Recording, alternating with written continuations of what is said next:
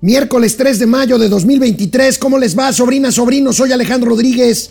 Estoy aquí en Momento Financiero con mucho gusto. Y bueno, anoche, anoche nuevamente, Latinus, la plataforma eh, donde trabaja Carlos Loret de Mola, le puso cascabel al gato. Exhiben lo que ya se sabía o lo que era un secreto a voces. Los negocios del hijo de Andrés Manuel López Obrador, Andrés López Beltrán al amparo del poder. La Fiscalía de la Ciudad de México, por otro lado, le quiere echar mano al actual alcalde panista de, Benito Juárez, en el sur de la Ciudad de México, aquí donde nos encontramos justamente. Vamos a platicar de eso también. Los CETES, los CETES en niveles altos históricos. Lance el INAI un SOS y además denuncia quién está detrás de la petición al gobierno federal, más bien de la orden al gobierno federal de que simplemente ya no le hagan caso al Instituto Nacional de Acceso a la Información Pública y Transparencia. Hoy se cumplen dos años de la tragedia de la línea 12 del metro capitalino allá en el área de Tláhuac, en el eh, oriente, en el sur oriente de la capital del país. Tendremos, por supuesto, gatelazos. Empezamos. Momento financiero. Esto es Momento Financiero. El espacio en el que todos podemos hablar. Balanza comercial. Inflación. Evaluación. Tasas de interés. Momento financiero. El análisis económico más claro. Objetivo y divertido de Internet. Sin tanto choro. Sí. Y como les gusta. Peladito y a la boca. Órale. Vamos, réjete bien. Momento Financiero. Anoche a las 9 de la noche, bueno, el reportaje pasó como 9.20, 9 y media en su programa diario de Latinus, la plataforma de eh, Internet. El periodista Carlos Loret de Mola documentó una serie de negocios y tráficos de influencia de Andrés López Beltrán, conocido como Andy, hijo del presidente de la República, su segundo hijo, el mayor es José Ramón, el de la Casa Gris. Bueno, todo el mundo, todo el mundo comentaba, y era un secreto a voces, que por Andy justamente pasaban los grandes negocios o las grandes influencias de la llamada cuarta transformación. Negocios, tráfico de influencias al amparo del poder. Aquí, parte medular del reportaje que reveló ayer Latinus y Carlos Loret de Mola. Ellos son los amigos de Andrés López Beltrán, hijo del presidente Andrés Manuel López Obrador. Alejandro Castro Jiménez Labora. Santiago Jiménez Labora Prieto, primo de Alejandro. Y quien los ha reunido. Diego Jiménez Labora Prieto, hermano de Santiago y primo de Alejandro. Organizan comidas. Van a fiestas juntos. Comparten gustos y aficiones. Vacacionan en el extranjero. Y también hacen negocios en el gobierno federal.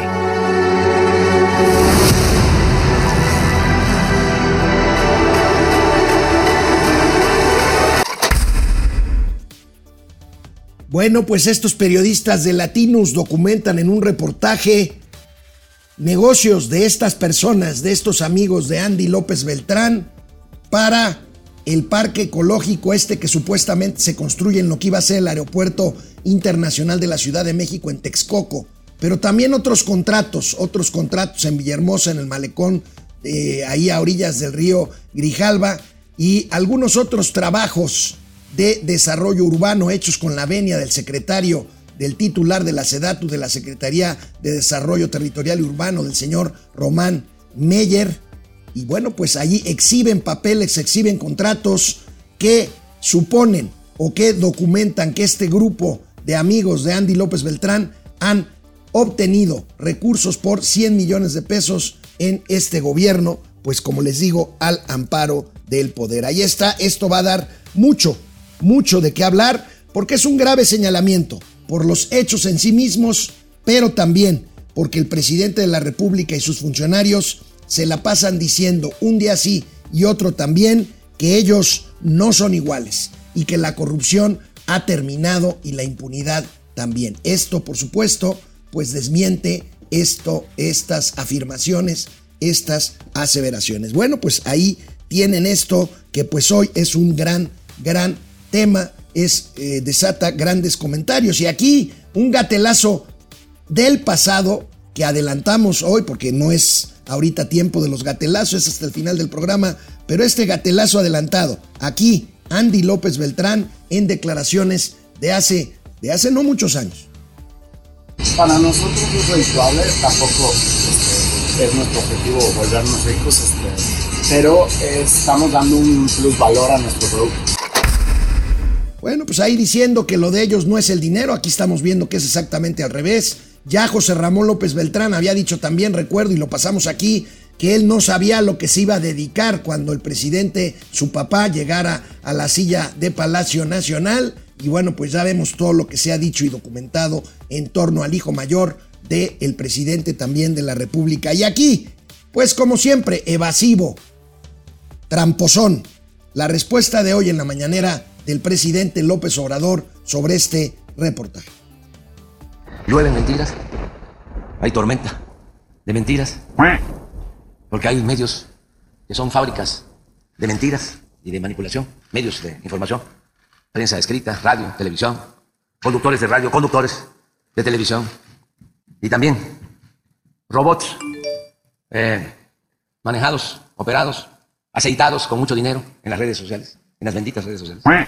Por lo general es eh, el bloque conservador con su grupo de élite, este supremo poder conservador, que tiene eh, voceros, tiene eh, intelectuales, ya me cuesta trabajo decir intelectuales, porque quien se entrega por entero a la mentira pierde la imaginación y el talento, que es lo que ha venido pasando. Entonces, eh, es la decadencia. Para lo que son buenos estos intelectuales del neoliberalismo, es para hacer dinero. Yo estoy seguro que no hay en la historia de México intelectuales que hayan hecho más dinero que Aguilar Camín y que Krause. Y ya no hablemos del dinero de Lore de Mola, ¿no? Ese ni siquiera este, es intelectual. Si acaso periodista y forzadito. El llamarle así. Pues sí, en el discurso del todos son corruptos y todos son güeyes menos yo, el presidente de la República mantiene la línea que siempre ha seguido. Si no se está a su favor, se está en contra. Y no nada más se está en contra, sino que son enemigos, conspiradores, chayoteros, arrastrados, en fin, sujetos a la oligarquía y a la mafia del poder, esa que ya, pues la mafia del poder, pues ya es la que está allí en Palacio Nacional y para muestra, pues el tema de los hermanos del presidente, el tema de sus hijos y hoy, hoy marcadamente el tema de su hijo, el de en medio, que es el que más se ha metido en, la- en el entramado del gobierno federal. Y bueno, pues esto por un lado, porque por otro lado la Fiscalía de eh, la Ciudad de México, luego de que se detuvo a un ex jefe de gobierno, más bien un ex jefe de delegación, cuando eran delegaciones, Benito Juárez, la Benito Juárez es aquí en el sur de la ciudad, centro sur de la ciudad, pues la delegación tradicional de clase media por definición en esta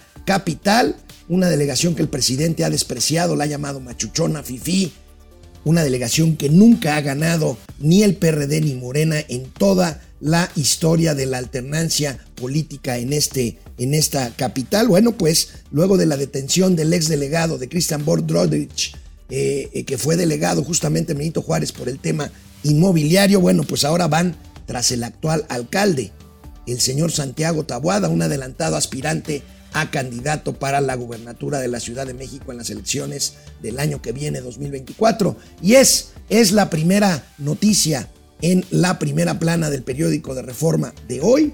Van ahora por Tabuada, por trance inmobiliaria, anuncia Fiscalía de la Ciudad de México eh, investigación contra el, contra el alcalde de Benito Juárez. Y ahí tenemos pues esta red que eh, denuncia la fiscalía local. Ahí tenemos a Christian Borg Roderich, que es el exalcalde que ya está detenido y sujeto a proceso. Santiago Taboada, el actual el alcalde. Y pues los demás, algunos detenidos ya por este asunto. Más bien, todos ellos, 2, 4, 6, 8, 10, 12 personas detenidas por eh, un presunto tráfico de influencias al momento de otorgar licencias para construcción, sobre todo de edificios de departamento. Bueno, pues esto es un escándalo, va a subir y bueno, pues de uno y del otro lado hay señalamientos, hay acusaciones, eh, por supuesto, pues con la diferencia de quienes ostentan el poder. Hoy van a pasar dos cosas importantes.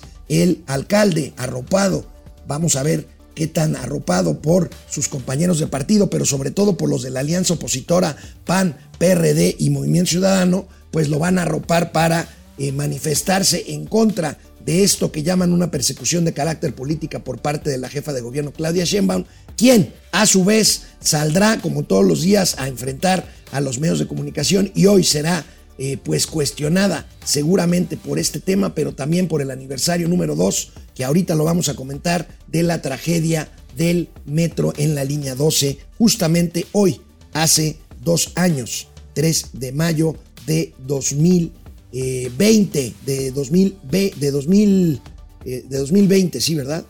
De 2020, sí, no, de 2021. No, 2020, ya, ya no sé, ya no sé ni en qué fecha vivo, pero bueno, hace dos años. La tasa la tasa, por otro lado, de CETES, la tasa de CETES, pues ante esta, eh, pues, eh, tasa de referencia que se mantiene alta, y esto es importante decirlo, porque en un rato más la Fed en Estados Unidos va a determinar qué hace con su tasa de referencia. Casi todo el mundo, eh, pues, descuenta que va a haber un incremento, un nuevo incremento en la tasa de interés de Estados Unidos de 25 puntos base, de un cuarto de punto porcentual. Bueno, y mientras aquí la tasa de CETES a 28 días llegó en la subasta esta semana a límites históricos, llega a 11.4% la tasa de CETES. Vamos viendo los detalles, Davo, por favor. Es el máximo en 22, en 22 años, la tasa líder de los CETES, que es la tasa a 28 días en la subasta semanal de, llevada a cabo como todos los martes. Y bueno, pues ahí tenemos esta eh, incontenible subida de la tasa de CETES a 28 días para ubicarse en 11.40%. Tenemos otra gráfica un poco más detallada que es exactamente lo que dicen. Bueno, pues venimos de un 4.28%. Fíjense nada más esto, de un 4.28% en eh, apenas en enero del 2021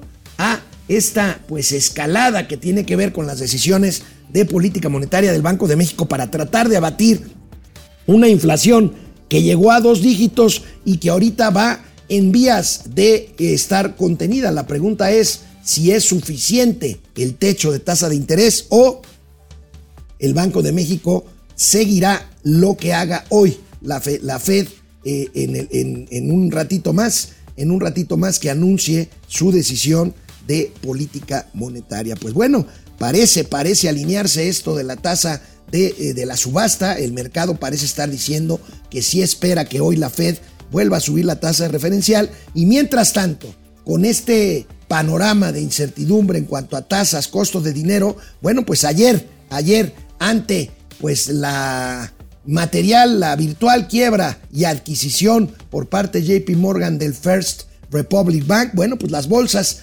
de todo el mundo pues se vinieron abajo y también las acciones de los bancos ante un pues riesgo o nerviosismo de contagio en esta corrida de depositantes y en esta crisis bancaria, pues vamos revisando cómo se comportaron las bolsas ayer, todas hacia abajo, ahí tenemos un 240 hacia abajo del Bovespa, el índice brasileño, eh, el índice de la Bolsa de España 1.72, el Hang Seng de Hong Kong 1,5%, casi igual que al CAC 40 de Francia. Y bueno, pues ahí tenemos todos los demás índices por ahí, 1.24 del de Gran Bretaña, el DAX de Alemania se cayó 1.23, el Standard Poor's, las acciones tecnológicas en Estados Unidos 1.16, el Nasdaq 1.8, al igual que el industrial Dow Jones de Nueva York y el de Corea del Sur 0.6%. En el caso de las acciones de los bancos, pues bueno, ponen sus barbas a remojar, no quieren que haya un contagio, pero pues los inversionistas son los que mandan y pues hay eh, caídas de entre 0.6% y hasta 3.8% pues de los principales bancos. Ahí está Wells Fargo, uno de los tres grandes de Estados Unidos, eh, lo mismo que American Express en 3.8%, el Deutsche Bank, este que ya tuvo un sopetón y que pues fue también motivo de, de muchos comentarios hace un par de semanas. Bank of America, BNP Paribas, Citigroup, Banco Santander, Goldman Sachs y JP Morgan, JP Morgan Chase, que adquirió finalmente Chase, eh, perdón, este First Republic Bank.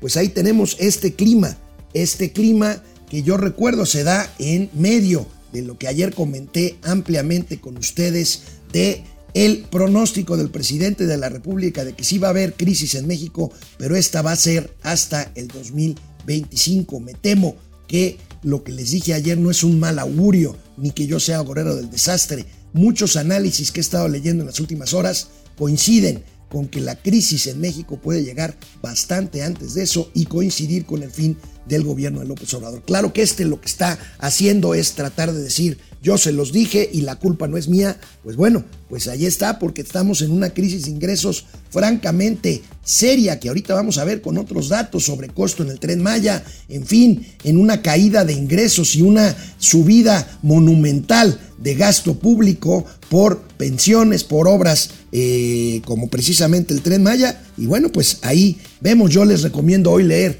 a mi amigo Macario Esquetino en el financiero que habla justamente de estas previsiones. También hay otro texto muy, muy ilustrativo de Víctor Piz, también mi querido amigo Víctor Piz en el financiero sobre este tema. Y mientras tanto, mientras tanto, el eh, INAI, INAI, bueno, pues hay noticias del INAI, el Instituto Nacional de Transparencia, este que, pues por eh, capricho y por necedad de este gobierno, pues lo tienen precisamente hoy, se cumple, ayer se cumplió un mes de que no puede sesionar su pleno porque le falta por lo menos un integrante de su consejo para poder tomar decisiones constitucionales para las cuales ha sido diseñado. Bueno, pues un juez, un juez ordena al Senado reponer el procedimiento y nombrar a este comisionado que hace falta para que el INAI pueda funcionar. La pregunta es, ¿acatará esto? No lo creo, la verdad, el Senado está en pausa, hay comisión permanente, vamos a ver qué pasa. Pero mientras tanto, la comisionada del, del instituto, la señora Norma Julieta del Río, lanza un SOS para que ayudemos todos a rescatar el INAI, pero sobre todo hace una grave denuncia que el secretario de Gobernación, Adán Augusto López, a este que abucharon en el estadio de béisbol, ha ordenado ya a toda la Administración Pública Federal que simplemente no pelen las solicitudes de información que les llegan de los ciudadanos, de periodistas y de organizaciones. Finalmente, dirán, ¿para qué los pelan si a la hora de las controversias y a la hora de los recursos de revisión, pues no hay pleno que sesione para poder desahogarlo? Aquí, la secreta, más bien, la comisionada del INAI, Norma Julieta del Río. Una persona de una, de una unidad se acercó y me dijo, comisionada, ¿qué hacemos? Eh, comunidades de transparencia estamos batallando mucho para que nos generen la información las áreas administrativas porque nos dicen ya no vamos a entregar nada. Y le pregunto, ¿quién les ha dicho? Dice, bueno, pues no puedo decirle, pero es así como el segundo de a bordo. Entonces yo vi el organigrama, dije, pues el segundo de a bordo debe ser el secretario de Gobernación, ¿verdad? Entonces, este, eso fue.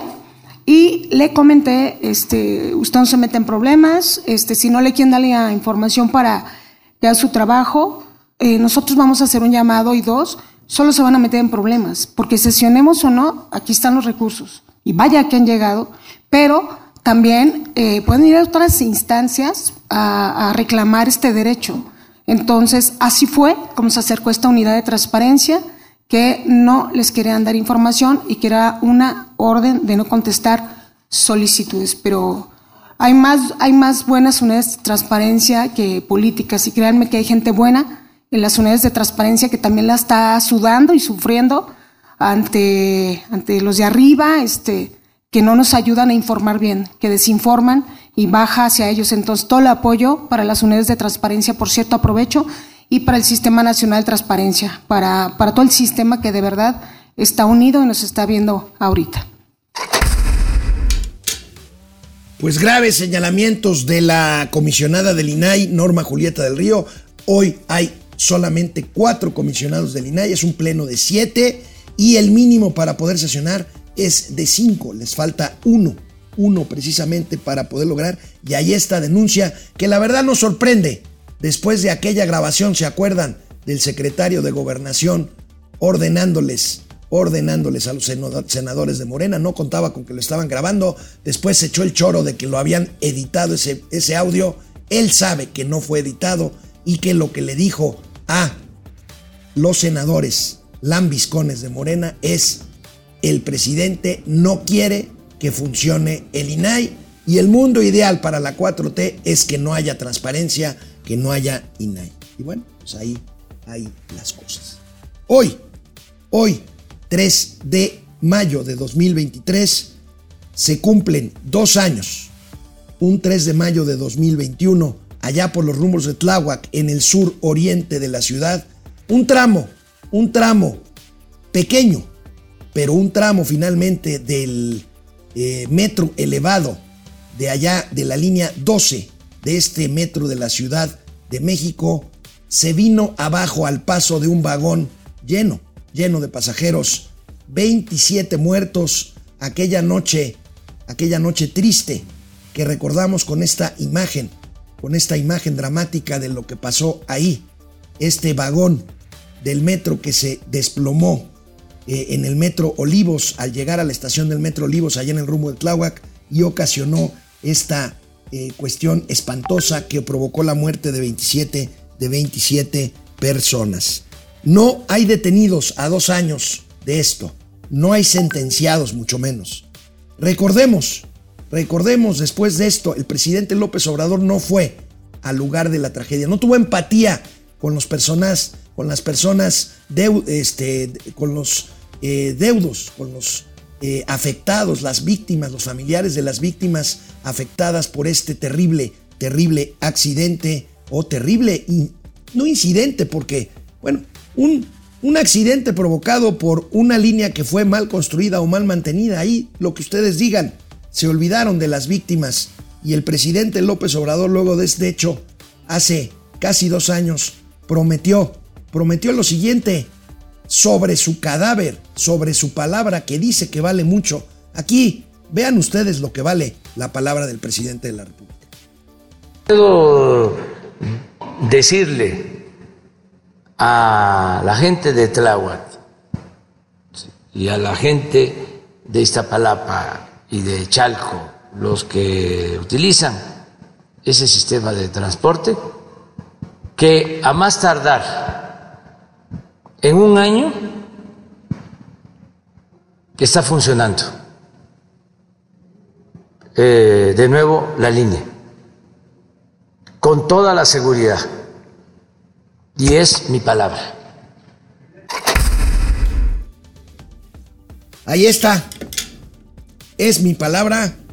Ya pasó más de un año, ya pasaron dos años. Y hoy, no solo esta promesa hecha así públicamente en la tribuna mañanera, no solo la promesa no se ha cumplido, sino que hay denuncias, denuncias que comentamos ayer aquí en Momento Financiero de sindicalizados del metro, del sistema de transporte colectivo, que es la empresa de la ciudad, perdón, del gobierno de la ciudad, que se encarga de operar el metro capitalino. Bueno, hay denuncias de un tramo muy cercano a la estación Pantitlán, que es el más grande distribuidor de transporte multimodal en la Ciudad de México y uno de los más grandes del mundo.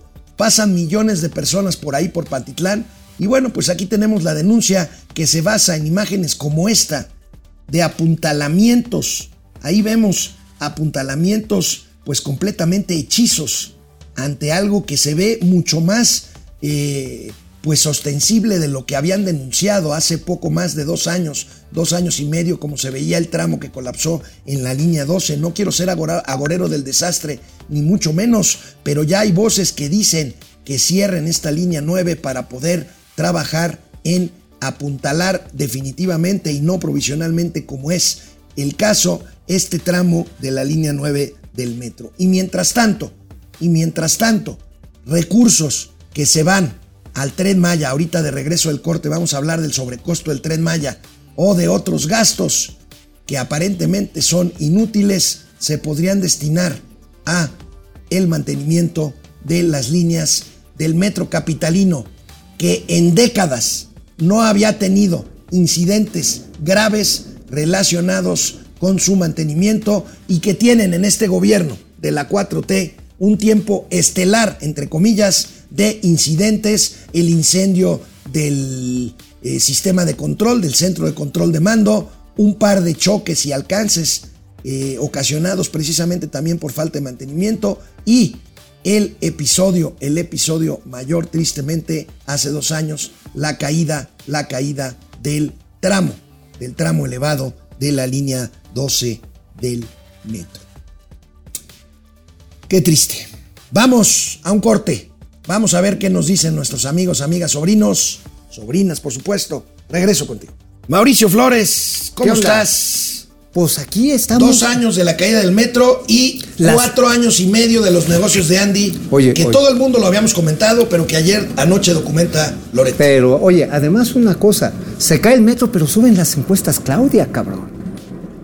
¿No? Digo, digo, no quiero yo comentarle, no vayan a decir que los amigos de Demoscopía se me vayan a encabronar. Pero ellos traen maiciadas a otras nueve en casas encuestadoras. No voy a decir nombres porque se me van a encabronar y no van a dejar de hablar. Pero, ¿sabes cuánto están más o menos pagando más esta la Klaus por movimiento este, de su imagen digital? ¿Cuánto? 94 millones de varos mensual. Y la empresa se llama Heurística y obviamente hay documentos. Como con el caso de Andy. Heurística. Oye, por ahí estaba vinculado también un hijo de, de la Sheinbaum, ¿no? ¡Tarán! La Que, historia por todo cierto, la hizo abuela ayer. Todo en familia, hermano. Todo en familia. Oye, pero lo de Andy, a ver. Dijeron que iban a cerrar el Naim porque había corrupción.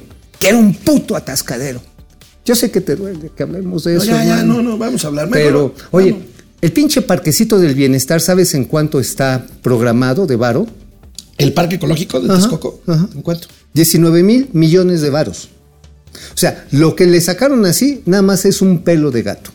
Bueno, Yo además te quiero decir esto, hermano. No solamente porque lo que sacaron ahorita fue el de los proyectos ejecutivos que tiene un señor que se llama Iñaki Echeverría, que es el coordinador de esta mamada, el parque ecológico. Bueno, el negocio choncho está en la conformación de unos terraplenes y unas construcciones medio pedorras donde se están metiendo hasta el dedo, carnal. Bueno, saludamos a Freddy Zacarías, a Marina Sáenz, gracias a Paco García, Saludos. gracias Luis Alberto Castro. Dice que somos Luigi y Yoshi de las finanzas. Ay, Gracias. gracias, hace tiempo que no te veía por aquí, gracias. Saludos. ¿Qué tal la red de business de los amiguitos de Andy Morena? ¿Es peor que el PRI? Son peores. Dirán Oye. que son iguales, pero como dicen que no son iguales, pues son peores. Pero ¿sabes Vero? Romero, gracias, Vero. Pero ¿sabes qué? Sí están siendo demasiado cínicos. Pues no hay pudor. No hay pudor. Como todos son transparentes, todos son limpios, ya hubo pañuelito blanco y todo, ya no hay corrupción. Pues nada más, eh, o sea, no es corrupción, nada más están chingando la lana. Vero Romero desde Milpalta, Carmelo Rentería desde California. Gracias. Dice que Saludos. somos Garduño y Laida Sansores. Qué chinga.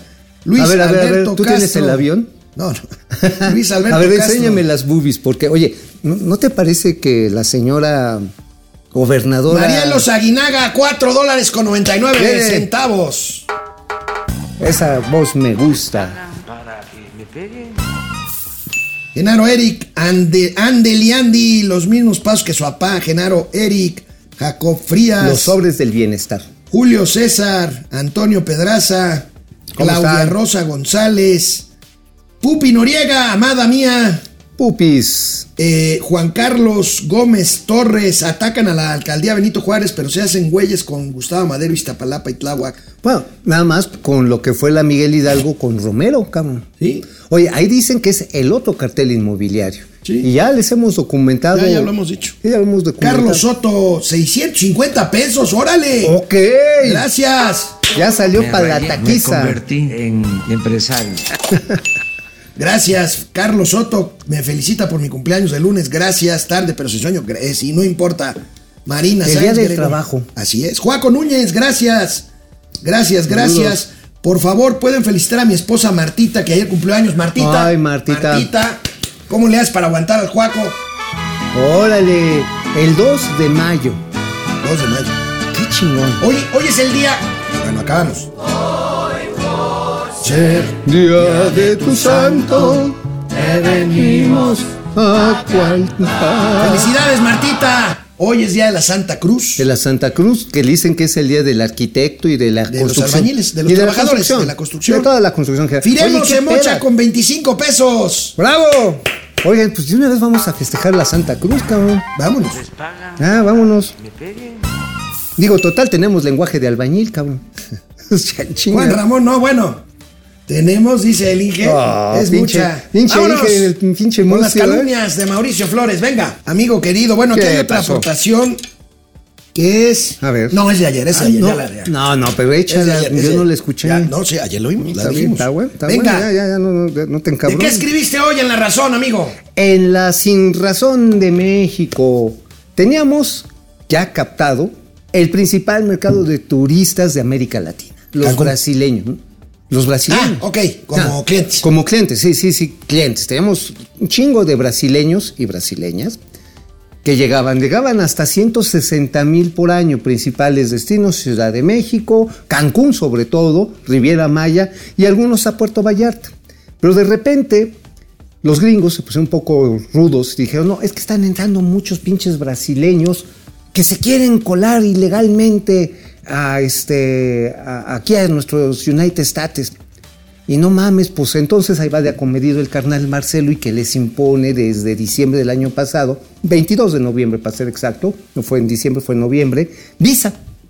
¿Y qué ha pasado? Se cayó 90% el número de visitantes brasileños a México. O sea, se cultivó por años. Hay agencias de viaje que se habían especializado, hoteles donde los eh, dependientes habían aprendido portugués precisamente para atender y bueno, prestadores de servicios en restaurantes.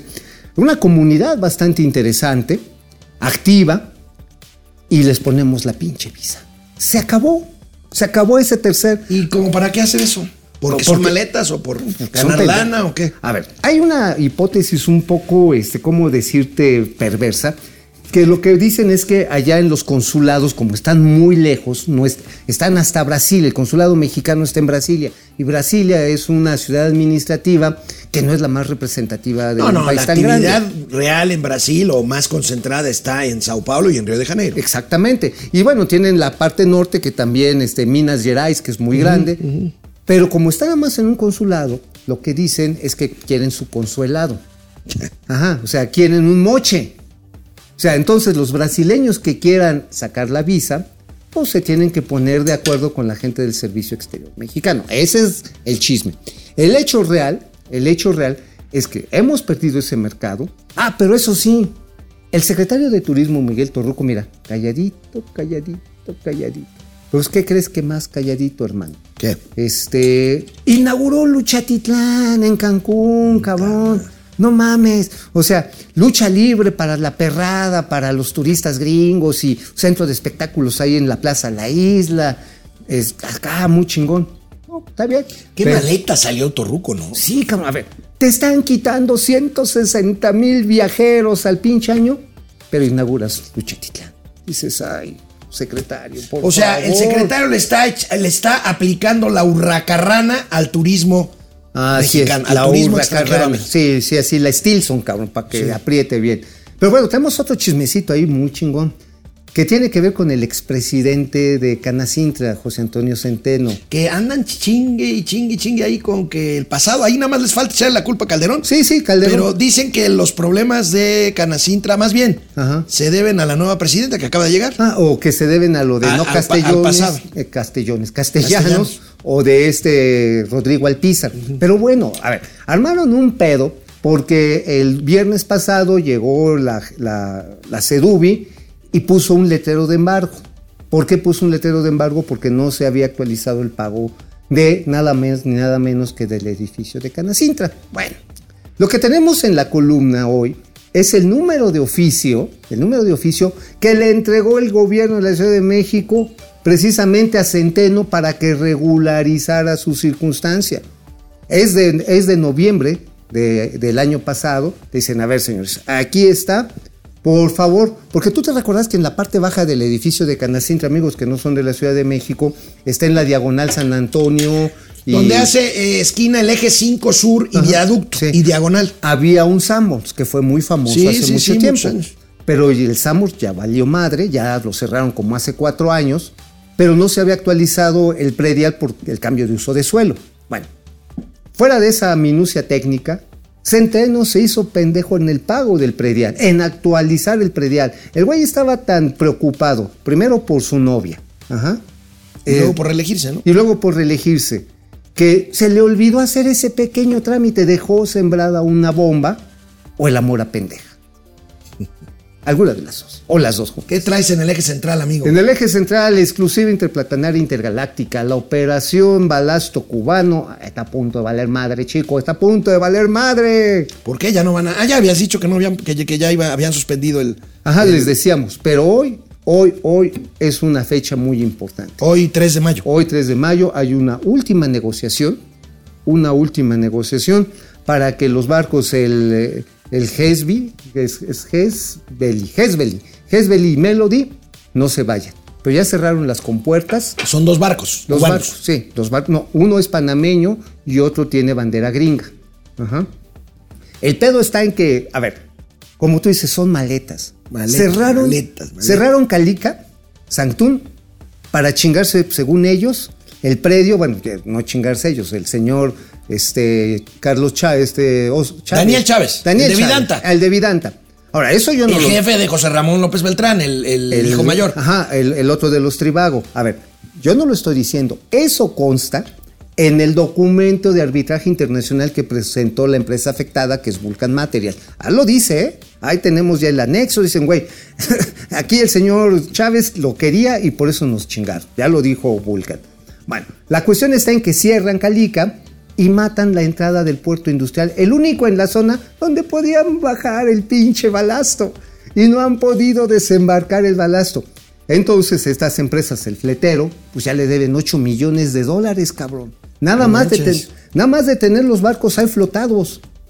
Por tener, porque pues nomás, este, hermano, no están jalando. O sea, tienes que pagar tripulación, combustible, derecho portuario. Ahora, tienen otra, esa empresa se llama Mire. Lo que pueden hacer es dejar los barcos, dejárselos a las administraciones portuarias de Puerto Morelos y al de Chetumal y a la verga. Y se arma un conflicto internacional por posesión de activos de barcos con banderas de otras nacionalidades. Pues mira, la conclusión. Van a decir que parezco disco rayado.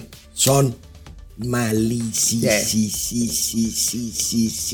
O sea, se dieron un balazo en los propios huevos y nadie lo puede solucionar. O sea, ahorita la pelotita, la última pelotita la trae Javier May. Híjoles, si no lo resuelve, este va a ser un nuevo, un nuevo atorón. De hecho, hoy el economista sacaba que el tren Maya, su costo, Ahí se es, disparó. es el siguiente y se anunció el economista.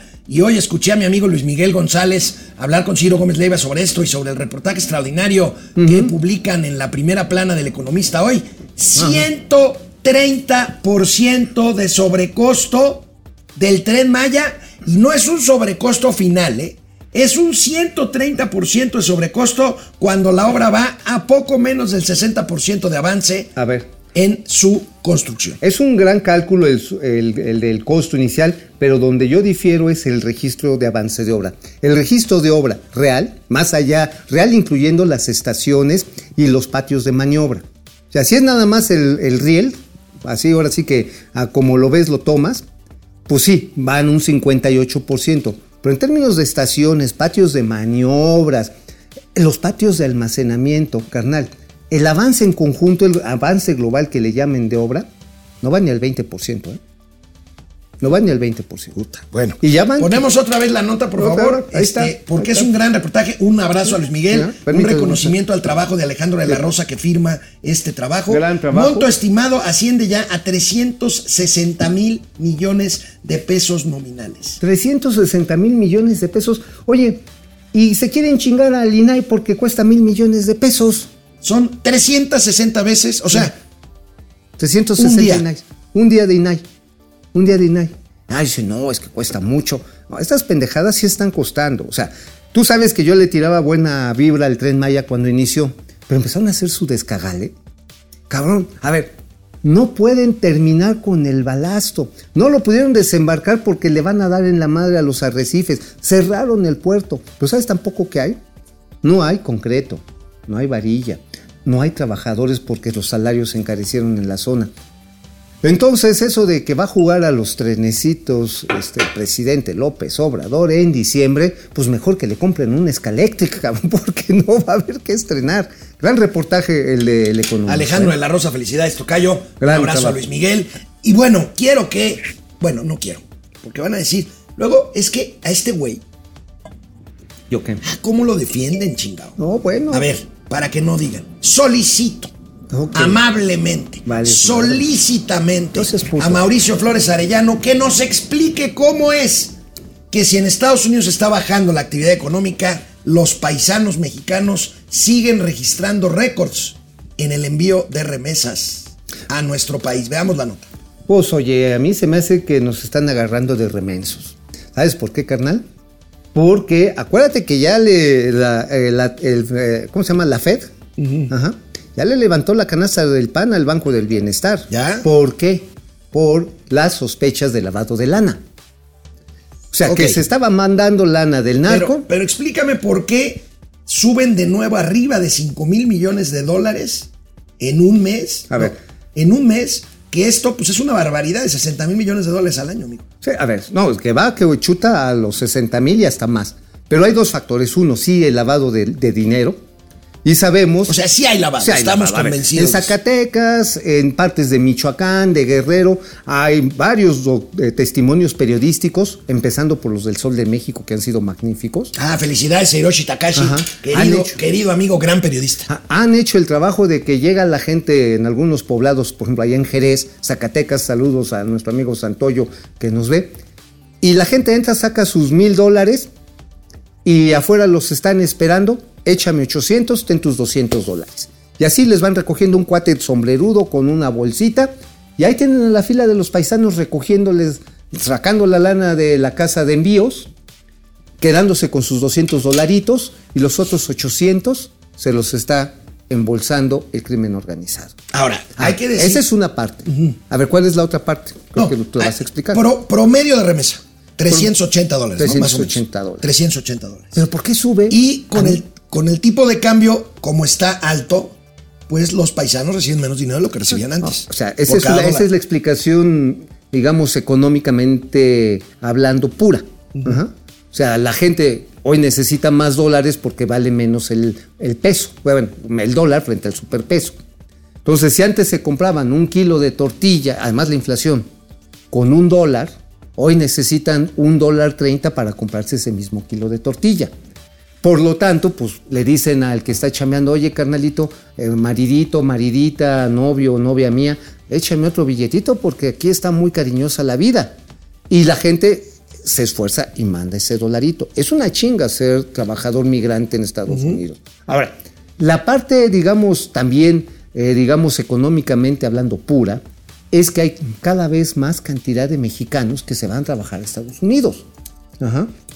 Se van porque les ofrecen salarios mejores. Hay trabajo documentado. Por ejemplo, hay un programa que se llama el, proga- el programa AB, así se llama AB, para los trabajadores del volante, para los choferes. ¿Sabes cuánto les ofrecen? Digo, son temporales. Pueden pasar de un lado a otro, pero son trabajos temporales de seis meses. Lo paran seis meses y luego este, regresan otra vez. Bueno, les pagan 7 mil dólares al mes. O sea, más o menos 138. 130, 140 mil. Cerrado, 140 mil varos mexicanos. Güey, ¿cuándo va? Un trabajador del volante en México bien pagado gana 40 mil varos. Entonces dice, no, pues échenme en un jale de 140 mil y me voy a poner una chinga y ahí sí les pagan, no como aquí que no pagan, cabrón. Bueno, amigo, vamos con comentarios porque tenemos Ah, muchos chingos gatelazos. Muchos gatelazos. Venga. Dice Carlos González, palabra de cacas. Amén. Oye, sí, o sea, salve. ¿Cómo se llama Lord Molécula? Salve Dios al presidente. No mames. Oye, pero ahorita venía hablando con un amigo y me hablaba de la importancia de que la oposición se haya unido y que los ciudadanos hayamos salido a votar en el 21. Porque si le quitamos 50 votos en la Cámara de Diputados, si no lo hubiéramos hecho. Nos estaríamos llevando la No, pifa. no. Ahorita estuviéramos hablando de la reelección. Sí, sí, ya hubieran sí, cambiado la Sí, constitución. para, para reelegirse. Y tu abuelito ya estuviera poniéndose la corona Sí, estoy, estoy, estoy de acuerdo contigo. de López de Iturbide, güey. No Pierde el Rosario, 5 dólares desde Eso. Tampa. Venga. Viene. Música. son aportaciones. A fin de mes yo les informo. Y bueno, otra, mi querido Inge, Simili 4, 10 dólares. Bueno, hoy estamos Lucidos. Estamos lucidos, Oye, venga. Gracias por esas remesas del bienestar, ¿eh? Gracias por esas remesas del bienestar. Juaco Núñez, Pepe Huicho. Gracias, gracias. Van chingón, mi buen Alex. Gracias, Pepe Huicho, por ustedes. Javi Rodo, saludos, Alex. Gracias. ¿Cuándo invitas a Mauricio a su programa? Pues ahí está, de una hoy sí, hoy sí, me hoy hizo sí viene la invitación. Dick Longstro, qué milanesas, que el tío Mouse se visteces por acámbaro. Fi, fi, fi, Para que Leonideal. vean. No estaba morongas, estaba bien, estaba bien chitos. Octavia, Octavio Bautista. Oigan, por cierto, mañana más voy a estar por teléfono y el viernes me voy a comunicar desde la Riviera Maya. Voy a ir a conseguir balasto cubano, chico. Ya me conseguí una- unos barjeros que van a venir jalando. Octavio Bautista, Ya. pregunta seria, ¿AMLO paga impuestos? Hoy sí, porque le descuentan de su nómina como Sí, presidente claro. de la República. Ajá. Durante 18 años, nep. Bueno, los sobres amarillos no pagan impuestos. Yoyis Babal, gracias. Freddy Zacarías, Fernanda B, Juaco Núñez, Gilberto Alvarado. Me tocó ver a una mujer americana hacer un berrinche fuerte en Querétaro. Ya pueden hablar del impuesto a viajeros americanos. Bueno, Yoyis Babal, el tío Mao es un amor. Ay, sí. Mm, Carlos Gracias, González, voy a aprender a manejar un tráiler. Dice Carlos González, sí, como que le dijiste. Pues sí, cabrón. A ver, neta, a ver. ¿Sabes cuál fue una de las mejores ideas que tuvieron cuando empezaron estas babotas de la 4T? La Cámara Nacional de la Industria del Autotransporte de Carga y la Cámara Mexicana de la Industria de la Construcción dijeron, a ver, ¿ya tienes tu proyecto de jóvenes embriagando el futuro? Sí, güey, bueno. Échamelos para acá. Es más, Te los echo. Échala para acá, échalas para acá. Ahora sí me maté yo solo, pero bueno, échamela para acá, échamela para acá. Total que, a ver, amigo, les iban a enseñar a manejar trailers. Les iban a enseñar diseño arquitectónico básico, cómo hacer la mezcla, cómo pegar, cómo hacer una cimentación rústica, cómo reparar un motor en ambas cámaras. ¿Y qué crees que dijo nuestra ínclita secretaria del trabajo? Luisa ínclita- María Alcalde. Luisa María Alcalde, la que ya no está del lado de los hijos de la chingada empresarios. Es que así dijo el presidente. No, bueno, ayer documenté, ayer o antier. Ayer fue. Sí, ayer. Sí. Pues estaba, estaba sentada con puro dino de los sindicatos. Sí. Y decía, no, ya, nunca más los empresarios van a mandar. Ay, güey. Bueno, la ínclita secretaria mandó a la chingada a los empresarios. Y por lo tanto siguieron regalando el dinero a lo pendejo y ni capacitaron para trabajos de construcción y menos para manejar un Bueno, gracias a Javier Salinas. Dice que hasta en MF, hasta en Momento Financiero, subieron las remesas. Vamos con Eso, gatelazos. vámonos. ¿Qué creen? Hoy es miércoles de Vilchilazos. Bien, eh, La señora Vilchis no sabe ni lo que ignora. Aparte de no saber leer, Ay, pues dice palabras que no existen. Oye, pero este, yo conozco dos, tres amigos aquí que, que sí es su crush, ¿eh? No, no, no. Bueno. Vilchis, échate el Viene, Vilchilazo. viene, viene. Sin ti no. Transparencia, no transparencia de Mexicanos a favor de la corrupción de Claudia X González. Esta organización ha defendido a ultrancia al Instituto eh, Nacion- eh, de Transparencia y Acceso a la Información. ¿Qué es defender a ultrancia? La ultrancia es cuando tienes pasados este, franco-anglosajones y entonces defiendes la transparencia ¡Es en Francia. ultranza, No, es- señora Vilchis! Es que, es que no quiere decir tranza, porque ultranza quiere decir que es una tranza superior a una tranza normal. Ah. A huevo, y ellos ya acabaron Oye, con la corrupción. Hablando, hablando de. hablando de. de Ultrancia. emotiv- ultrancia, Dios de mi vida. Hablando de emotividad para hablar, oye, ¿qué le pasa al presidente? Yo sí estoy preocupado porque cada Está- vez le pasa esto. A ver, a ver. Cada vez le pasa más. Presi, ¿se está encabronando usted? Y ahora nos acaba de decir el general que pues sí. Yo les puedo. Y ahora nos acaba de decir el general que pues sí. Yo les puedo. Y ahora nos acaba de decir el general que pues sí. Yo les puedo. Oye, ¿Qué dijo? ¿Qué dijo? ¿Te acuerdas de Igor, el corobado de. ¿Qué dijo? Que no mames, no mames, presidente. Oye, Le, le- le hace, le hace daño algo en la mañana, ¿no? yo creo que, que les- se está tomando unas pollas demasiado temprano. A las pollas. Sí, sí, las de Tres Jerez. coronas. Tres jorobas. Ah, no, tres, Tres coronas, tres jorobas. tres jorobas. No, pues es que, a ver, si le echas el chingere fuerte y las, este, y las yemas de huevo. ¿Y qué más, qué más llevaba la- la- las pollas? Llevaban eso. Jerez. Jerez, Fernet. Este, tres este, o cuatro yemas de huevo, con Ajá. todo y la clara. Ajá. Y un piquetito. Un piquetito. Adicional, si querías, para aprender la motocicleta otra vez. Oye, pero no sé si. No, jugo de naranja. Ah, jugo, Jugo de, de naranja. naranja. Sí, ese piquetito yo creo que ya no le puede. Bueno, el piquetito es el Jerez. Bueno, amigos, amigas, sobrinas, sobrinos, sobrinos, ha sido tal el éxito de los gatelazos ¿Qué qué? que la comunidad artística, no los pintores, los escultores, no, no, no, no, no. La, la artisteada, la artisteada popular, las telenovelas, las películas, los cantantes. La, Eh, la- nos el- remitieron El, arte vernáculo. nos remitieron una carta muy atenta pero muy fuerte de que incluyamos a los artistas en los, Los gatelazos. gatelazos. A ver. Y bueno, mi crush es Sí. la que inaugura esta nueva sección de gatelazos de la farándula. Las, ya saben qué, de ¿Las qué? México. Mi Las- crush, Marta y Gareda. Ay, Marta.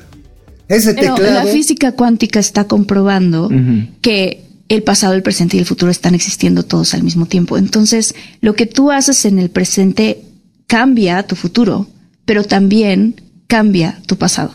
Y que tú te puedes mandar mensajes pasado o al futuro desde aquí. Mm, yo creo que, ¿sabes qué? Bien, eh. Oye, ¿no será, ¿no será que la silicona también tiene afectaciones este, límbicos cerebrales? ¿A quién te refieres? No, no más, digo, pudiera ser. Ah, la caso. silicona. Sí, sí, la silicona. Bueno, O- o- no ¿o me meto con eso, Bueno, pero- yo sí quisiera, pero no creo que me vayan a dar chance. Pero a ver, oye, pero a ver, una cuestión. A ver, la señora Marta Higareda, ¿sí es Marta? Marta y Gareda. Marta Higareda. A ver, Martita, hay un libro muy bonito que se llama Las supercuerdas del universo. Léelo, ese es un libro de difusión científica serio. Eso de que es que conviven todos al mismo tiempo y entonces eso eso es una burrada. Bueno, hablando de artistas, de artistas. se nos pasó el gatelazo ¿De quién? de Claudia Sheinbaum, Ah. que estaba muy contenta por el concierto De la Motomami. Motomami, de la Rosa- de la Rosalía. De la Rosalía. Oye, ¿qué Rosalía. pasa con los asesores de Claudia Sheinbaum? ¿No le dicen que sea un poquito más graciosa? Mira. A ver, a ver, haznos reír. Así se vivió la motomami en el Zócalo. Así se vivió la motomami en el Zócalo. Así. ¿Es así? No, no, no, no. Digo, o así. Pero tú eres más gracioso que ella, güey. Es así. No, sí, yo, pero un chingo. Oye, oye, Hasta pero una una, piedra, piedra. Oye, yo he visto este palos de escoba, de los otros no me no quiero referirme, que tienen más gracia para anunciar a la motomami. Oye, amigo, ¿Qué? y Marcelo Ebrard El goldo, goldo precioso, goldo una precioso. limpia. A ver. ¿Qué- qué- ¿Hasta dónde pueden llegar para ganar la Oye, candidatura? oye, ¿no será que te gusta que le pasen los huevos Ahora, no, muy cerca? ahora, con la limpia, digo, yo no soy una varita de nardo, ¿verdad? Pero, pero pues se acabaron los huevos y las hierbas para hacerle la limpia a, a- a- a- a- a Marcelo. Bueno, mira. a lo mejor le gustaron. A ver, Marcelo, llégale a tu vicio. Este varón, el hombre Marcelo, hoy queda liberado de todo malestar, de toda intranquilidad, de toda energía positiva del universo, recaiga sobre él en todo momento y en toda jornada, para que en su momento Oye, a ver, yo quiero decir y de una vez denunciar que aquí hay dados cargados, bien cargados. Porque eso ya es Marcelo Citlali. No mames. no mames. Bueno, oye. Goldo, ya no cenes tanto, güey. Hoy el presidente de la República quiere desaparecer al INAI, lo hemos denunciado aquí y tienen todo nuestro respaldo al INAI.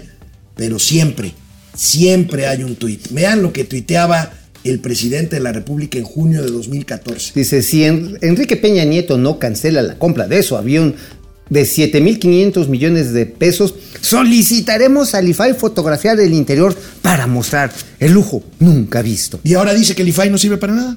No, bueno, acuérdate que, a ver, todos los eh, intelectuales, reporteros, investigadores que mostraron corrupción en el gobierno de Enrique Peña Nieto, todos los que se publicaron con las Y corrupciones que fueron transas, utilizados políticamente por Andrés Manuel Ajá. López Obrador. Y que muchos hoy arrepentidos de los medios, como esta Carmen. es- ¿Aristegui? No, esta otra. Bueno, no, Aristegui ha sido más neta. La otra, la que dijo Denise. Denise Merker. Merkel. No, que- Denise Dresser. Dresser, Dresser, que dijo, no, sí, yo no pensaba que fuera a ser tan culero. Bueno, todos esos se apoyaron en investigaciones del INAI, pero ahora, no. Y bueno, hablando de lambiscones también, defendiendo al INAI, hace muchos, no, no muchos, hace pocos años, ¿Quién? el lambiscón mayor, Genaro Villamil. A ver, Genaro. Vean el video de Genaro Villamil ver, cuando Genarito. era opositor y no un funcionario lambiscón.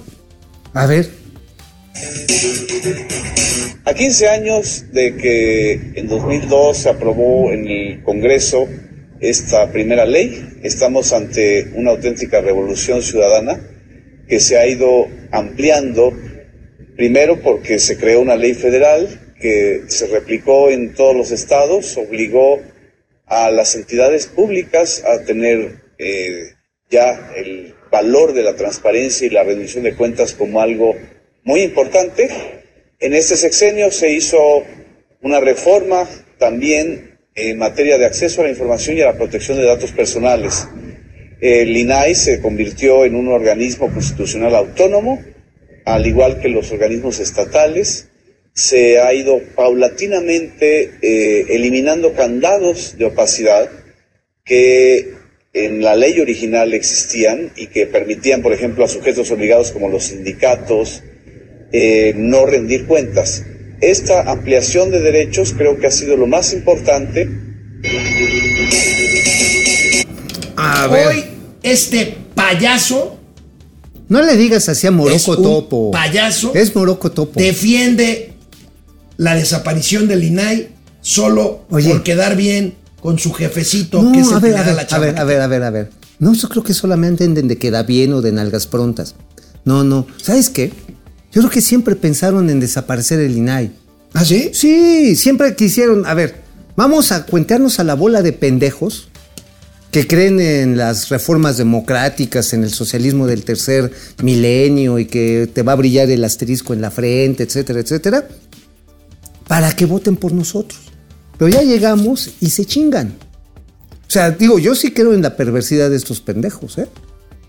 Ajá, la verdad. El Entonces- enemigo, el, el enemigo de mi, de enemigo. mi ami- de mi- el enemigo de, mi enemigo es, mi, amigo. Era mi amigo. Era mi amigo. Entonces, pues ahora ya llegué. ¿Qué no quieren que vean, carnal? ¿Tú qué crees que no quieren que vean eh, que el INAI se asome a ver? No, no hay nada, pues si no, estos cuates son prístinos. Ajá, sí. Niga, nadie va a preguntar por 80 mil O sea, millones de varos de medicamentos creo- al no- año. No creo que quieran ocultar a los hermanos del presidente López Obrador recibiendo dinero. A sus hijos haciendo a sus contratos. hijos haciendo negocios. No quiero que. No creo que quieran ver el caso de dos bocas. A como hay- Buila diciendo que la ciencia tiene que ser humanista o no será. Oh, ¿no sabes que también se chingaron este, los fondos de apoyo a los estudiantes en el extranjero? Supongo que esa lana está en becas del bienestar. Bueno, amigo, ya para ¿Qué? cerrar. Vámonos. Un cliente de Gatelazos, el gobernador de Veracruz. Uy, Cuitlagua. Cuitlagua García. Vean nada más cómo gobiernan estos animales. No, no, a ver, espérate. Con los Es- animales no te metas. Este tuit. Dice Cuitlagua García. Ve nada más qué maravilla. Saliendo de Palacio Nacional con excelentes noticias. Una de ellas es que ya está casi listo el decreto por el cual se elimina la caseta de Fortín. ¡Bravo! ¡Bravo! Veracruz cambió. No, hombre, no mames. Quitarán la caseta de, De Fortín de, las, Flores. de las Flores. Chingue su madre. Qué maravilla de gobernador tienen, mis Qué queridos. huevos de Qué-. No, hombre. qué- qué bárbaro, Esos qué son- prócer No, no, hombre, no mames. Gobernador, si quieres se la mamo. Ya de tiro, güey, no mames. Nos vemos mañana, amigos, amigas del Momento Financiero. Bye.